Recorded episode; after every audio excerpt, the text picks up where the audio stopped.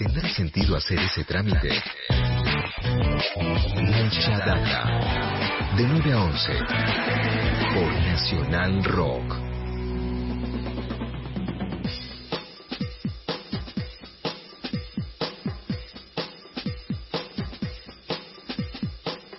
9.47, desde hace varios días venimos viendo algún movimiento respecto de algunos países europeos en relación con la vacuna AstraZeneca. Los Países Bajos, Alemania, Italia, Francia, Indonesia fueron suspendiendo de forma temporaria, digamos, eh, la distribución de la, de la vacuna de Oxford AstraZeneca de forma preventiva después de que eh, en algunos casos detectaron, dicen, coágulos en personas que habían sido inoculadas. La Organización Mundial de la Salud, por otra parte, está diciendo que no hay ninguna razón para no usar la vacuna, que la vacuna es segura y que no hay ningún problema. Sin embargo, al ser eh, una de las vacunas que nosotros estamos esperando y mucho, ¿no? Una de las vacunas que se produjo en Argentina, en asociación con México, que estamos esperando que vuelvan a la Argentina esas, esas vacunas que ya salieron para terminar su, su producción, eh, nos pareció que estaba bueno poder empezar a conversar respecto de esto y tratar de aclarar, ¿no? Algunas dudas respecto de lo que pasa con la vacuna. La llamamos por esto a Marta Cohen, ella es médica argentina, está en este momento en Inglaterra, es patóloga pediátrica y nos va a ayudar a entender un poco lo que está pasando. Marta, ¿cómo estás? Soy Eddie Babenco, acá con todo el equipo de Mucha Data, te saludamos de Nacional Rock. Hola Eddie, bueno, muchas gracias por llamarme. Este, sí, yo sobre todo es traer tranquilidad, ¿no? Eh, como vos decís, es una vacuna eh, que se está esperando mucho en Argentina y ahora, o sea, no quiero desestimar eh, los, los 30 episodios que hubo de eh, tromboembolismos después de la vacuna. El primero comenzó en Noruega, en una persona de casi 50 años que en, 10 días luego de vacunarse fallece con un tromboembolismo. Entonces, eh, luego detectaron que en total había habido 30 episodios, contando ese, en 5 millones de vacunados. Ahora, tenemos que tener en cuenta que el tromboembolismo, que es una obstrucción, es un coágulo en una vena que se va, muchas veces de las venas inferiores se va pasa por el corazón y se va a los pulmones y produce la muerte, el tromboembolismo pulmonar famoso, eh, existe naturalmente, es decir, eh, se producen en las personas mayores de 80 años unos 13, eh, un poquito más de 13 casos por año cada mil personas. Eh, luego va bajando, a, si es de 70 años, eh, 11 cada mil personas por año, etcétera, etcétera. Eh, hubiera durante estos eh, este año de 5 millones de vacunados, debería haberse producido eh, naturalmente hasta mil eh, fenómenos de tromboembolismo en personas que lo hubieran desarrollado naturalmente sin la vacuna. En realidad no hubo mil, hubo 30. Es decir, que ahora el, el, lo que dicen muchos de, científicos es en realidad la vacuna estaría protegiendo contra el tromboembolismo. Pero bueno, eso es algo que se está investigando, se espera que en el día de hoy ya haya un comunicado más oficial de cualquier manera de, de los europeos, ¿no? Porque la Organización Mundial de la Salud dijo que no hay que eh, no hay que dejar de suspenderla.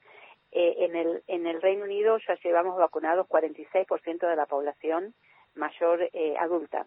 Eh, la mayor vacuna que se ha utilizado es eh, junto con Pfizer es la de Oxford AstraZeneca y no ha habido ningún eh, episodio de tromboembolismo relacionado con la vacuna. Este, y son muchos más millones que los 5 millones de Europa que lo usaron. Ahora, eh, yo no, no quiero eh, echar leña al fuego, pero en realidad hay toda una cuestión geopolítica entre el Reino Unido y, Europa. Sí, eso quería preguntarte. Perdón, Marta, eso quería preguntarte porque justamente me imagino que acá hay otros factores que, que están poniéndose en juego, ¿no? Bueno, acá estabas adelantando. después del Brexit. Sí surge después del Brexit, en donde eh, la, una de las plantas del laboratorio está en Bélgica. Entonces, cuando acá se comienza a, vacunar masivamente a principios de eh, enero, eh, eh, Oxford lo tenía que entregar a la Unión Europea 100 millones de vacunas a principios de enero. Y dijo, no puedo darles 100 millones, les voy a dar 25. Y a partir de ahí comenzó toda una serie de escaramuzas terribles. Lo primero que hizo la Unión Europea, la presidenta, fue este, bueno, de acá no va a salir ninguna vacuna si nuestra gente no está vacunado primero, afectando no solamente al Reino Unido porque es la fábrica de AstraZeneca, o sea, está en Bélgica, pero la fábrica no es de los Belgas, este, eh, afectando a, Latinoamérica, a Australia, etcétera. Entonces, a partir de eso, la Organización Mundial de la Salud dijo que era un espanto lo que estaba sucediendo y lo llamó este, es un fracaso moral. Eh, la reacción de Europa, ¿no? Eh, luego, después de eso, fue, bueno, lo aprobamos, pero no se aprueba para los mayores de 65 años porque es peligroso, no se ha aprobado, cuando no es verdad. Es decir, acá se probó a estas personas de más de 80 años, eh, se eh, vacunaron, eh, los primeros que se vacunaron a principios de, de enero, o sea, comenzó a principios de diciembre con Pfizer, pero cuando comenzó la vacunación a principios de enero con la de Oxford, fueron a las personas de más de 80 años, fueron los primeros vacunados, luego de más de 70, luego de más de 60, etcétera, y no hubo complicaciones. Es decir, es todo un, una escaramuza eh, que lo, lo, lo triste es que va a desacredita la vacuna, pero hace que la gente normal, bueno, duden en ponérsela, porque eh, ¿qué hago? ¿Me la pongo o no me la pongo? Da esta complicación, eh, tengo más de 65 años, dijeron que no se aprobaba, ahora está aprobada, ¿qué hago? ¿Me la pongo o no? Entonces eso, esa duda de no vacunarse, genera que, eh, bueno, el virus siga eh, eh, diseminándose, mutando, volviéndose más agresivo. Vos pensás que Italia está en una situación terrible sanitariamente, Francia, España, están todos muy mal, han vacunado poco y, y, los servicios de salud están agobiados. En cambio, en el Reino Unido, que no lo hizo bien en la primera ola, esta segunda ola, este, cuando hizo todo el cierre y comenzó la vacunación masiva, Ahora tenemos menos casos que, ellos, tenemos 52 casos de muertos ayer. Eh, que bueno, lo lamento por estas 52 personas, pero eh, tuvimos casi 2.000 en enero, ¿no es cierto? Y, y, bajamos de 68.000 a eh, los casos diarios de infecciones a, a 5.000 y bueno, y en parte es tener 46% de población vacunada. Es interesantísimo eso que pasa porque, bueno, demuestra que las vacunas son muy eh, efectivas. Y pregunta acá Juan Manuel Carr, Marta. Marta, ¿cómo estás? Eh, el país más importante de la Unión Europea por peso político, por peso geopolítico, económico, es indudablemente Alemania. El Ministerio de Salud de Alemania dijo también ¿no? en los últimos días que es necesario comprobar cuál es el potencial vínculo entre la vacuna y estos casos de trombosis que estamos discutiendo. También le pasa la pelota a la Agencia Europea del Medicamento para que exprese su posición. Pero en los últimos días, particularmente ayer, conocimos que la vacuna Sputnik V también va a ser producida eh, en algunos países de la Unión Europea. Digo, ¿esto es parte también de esta disputa geopolítica que vos visualizás? No, no, no, no creo. Yo no creo esto. Creo que Italia tiene, porque la Unión Europea no, no aprobó, bueno, en primer lugar la Agencia Europea de Medicamentos dijo que hay que seguir vacunando, que la vacuna de Oxford es segura. Eso es, eh, o sea, es una decisión de los países, pero no es una opinión de la Agencia Europea de Medicamentos. La Agencia Europea de Medicamentos no aprobó la Sputnik y yo sabía que no iban a aprobar la Sputnik por una razón. La Sputnik no terminó la fase 3. Entonces, cuando termine la fase 3, seguro que la van a aprobar, porque tienen que, lo que salió publicado en el Lancet hace un mes, eran los resultados preliminares de dos meses de fase 3. La fase 3, que por lo menos tiene que durar seis meses, no estaba terminada, simplemente porque empezó en septiembre. Pero yo creo que cuando eh, la Agencia Europea de Medicamentos vea, tenga frente a sí los datos de la Sputnik, eh, seguramente lo va a aprobar.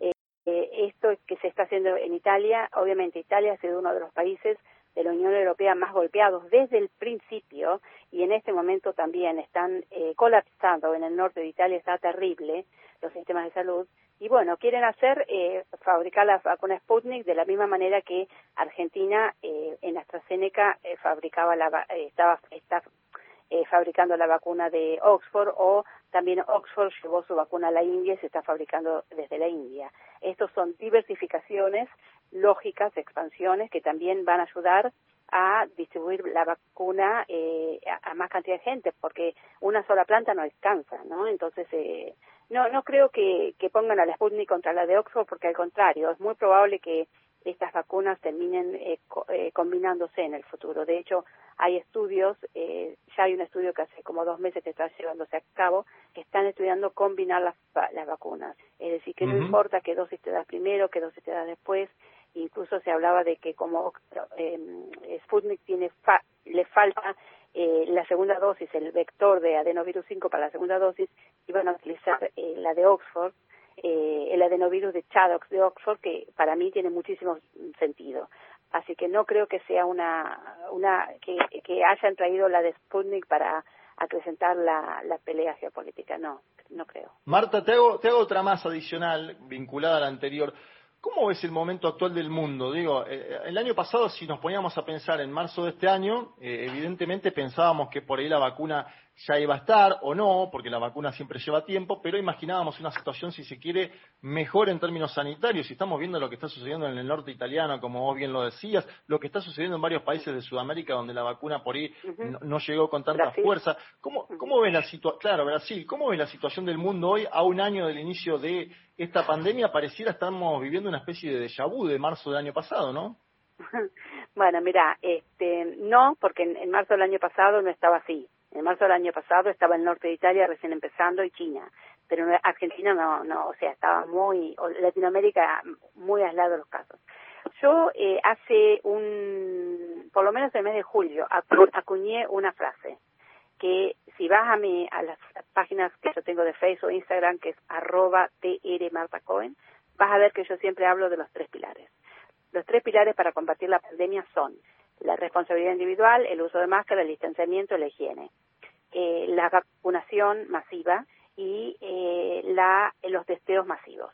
Entonces, los países que, que han cumplido con esos tres parámetros van a salir antes. Entonces, yo como veo el mundo, es que el, virus puede haber llegado a una meseta de, de, de a un plató de, de variación, de mutaciones, porque en varios lugares del mundo, tanto en Manaus como en Nueva York, como en Sudáfrica, como en Bristol, surgió la misma variante con la misma mutación espontáneamente. Por lo tanto, esto a mí me suena que es, o como lo veo yo, es que el virus evoluciona hacia esta nueva variante, para lo cual las vacunas son poco eficientes, eh, por eso en Brasil, por más que vacunen, las vacunas son poco eficientes para esta nueva mutación, lo mismo pasa en Sudáfrica.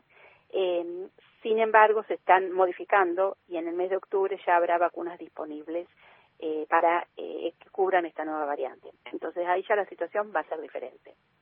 Mientras tanto, como yo lo veo, es que los países que cumplieron mis tres pilares de responsabilidad, distanciamiento, testeos masivos y vacunación masiva, son los países que van a salir antes. Entre ellos, Israel es el mejor ejemplo, ¿no es cierto?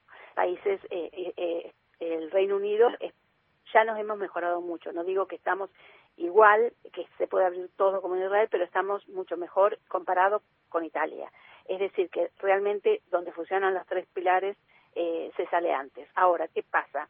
Pasa que en países como Brasil, en donde hubo una negación de la pandemia de parte de las autoridades de gobierno, en donde la gente salía, no usaba máscara, se contagiaba, surgió esta nueva mutación y no es casualidad que haya surgido. O sea, no es que Brasil está mal por esta nueva mutación. Brasil está mal porque hizo las cosas bastante mal eh, y, no tuvieron eh, la cautela de cuidar a la gente de la pandemia. Entonces surge esta nueva mutación que está siendo devastadora y que ojalá que no llegue a Argentina.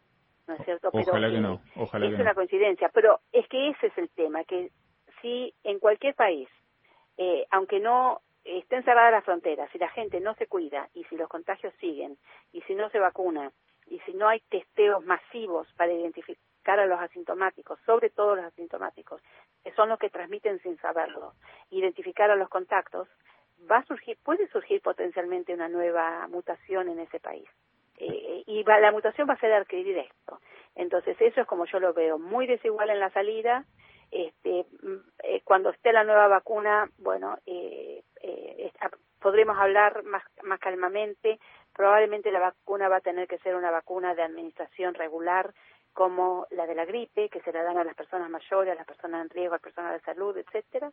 Van a tener que incorporar esta vacuna también, por lo menos por un tiempo. Este, pero bueno, todo depende de la responsabilidad de la gente eh, y hasta tanto llegue la vacuna, porque bueno, tampoco eh, hay vacunas suficientes y lamentablemente acá se ve la desigualdad. De eso te quería, perdón, Marta, te quería preguntar sobre sobre ese tema, ¿no? Porque estábamos repasando por ahí las historias de cada uno de los países individualmente o hablando también de la responsabilidad de cada uno de los países en su relación con con la pandemia, pero quería preguntarte acerca del hecho de que, bueno, algunos países como Canadá, Estados Unidos, el Reino Unido, eh, muchos países de Europa dispongan, ¿no? De las vacunas, de todas las vacunas que necesitan eh, y más. Vos recién decías, eh, citando a la OMS, que se, se hablaba de un fracaso moral eh, en este caso, de alguna manera, también el fracaso moral es global, ¿no? Por supuesto, el fracaso moral es global. Y si vos ves por qué Israel tuvo las vacunas, porque las pagó más del precio de mercado. Y los laboratorios son privados, entonces van por, obviamente es un negocio, ¿no es cierto? Las acciones, los, los costos, etcétera. Entonces, los países, el 14% de la población mundial tiene más del 50% de las vacunas y ese 14% de la población mundial está en Estados Unidos, en Canadá. Canadá tiene vacunas para tres años compradas, Estados Unidos para dos, el Reino Unido para dos. Este, eh, Europa, Australia, Japón e Israel son los países que se llevaron más del 50% de las vacunas. Entonces, por supuesto que es, y además hay países como Estados Unidos que tienen la vacuna de AstraZeneca y no la están dando, están vacunando con Pfizer, Moderna y ahora empiezan Johnson. Bueno, pues denla, porque esa vacuna ya hay que modificarla porque sabemos que hay una nueva variante. Entonces, lo mejor que podrían hacer los países eh, que tienen las vacunas, que les sobran, que han vacunado a la población de más de 60 años y a todos los vulnerables de personal de salud, pues denle las que sobren para las personas, eh, los países que no las tienen, porque eh, es una visión muy corta, muy ciega, de, de, cada uno protegerse uno y que el otro no me... ¿Qué es lo que hizo Europa? Primero mis habitantes y después el resto del mundo. Y eso es, una, eso es ser muy corto de vista. Entonces, lo que habría que hacer ahora es decir, bueno, los países como Estados Unidos, que tienen muchísimas vacunas de Oxford AstraZeneca, pues repártanlas. Porque cuando la quieran utilizar, hay que tirarla, porque ya, ya se pasó, ya tiene, es otra variante pero bueno, este, no sé, parece que hay que ser un poquito inteligente y no sé. No siempre pasa, Marta. Lo que está por detrás. No siempre pasa. Te agradecemos muchísimo, Marta, este rato de, charla. Fuiste muy clara, así que muchísimas gracias. Te vamos a volver a consultar cuando, cuando volvamos a tener dudas. ¿Sí? Chao, chao. Un beso grande, hasta luego. Ahí estaba Marta Cohen, entonces médica argentina en Inglaterra, es patóloga pediátrica y nos ayuda a entender un poco qué está pasando de verdad con este tema de la vacuna AstraZeneca que en muchos países de Europa está siendo suspendida. Lunes a viernes, de 9 a 11. Mucha data.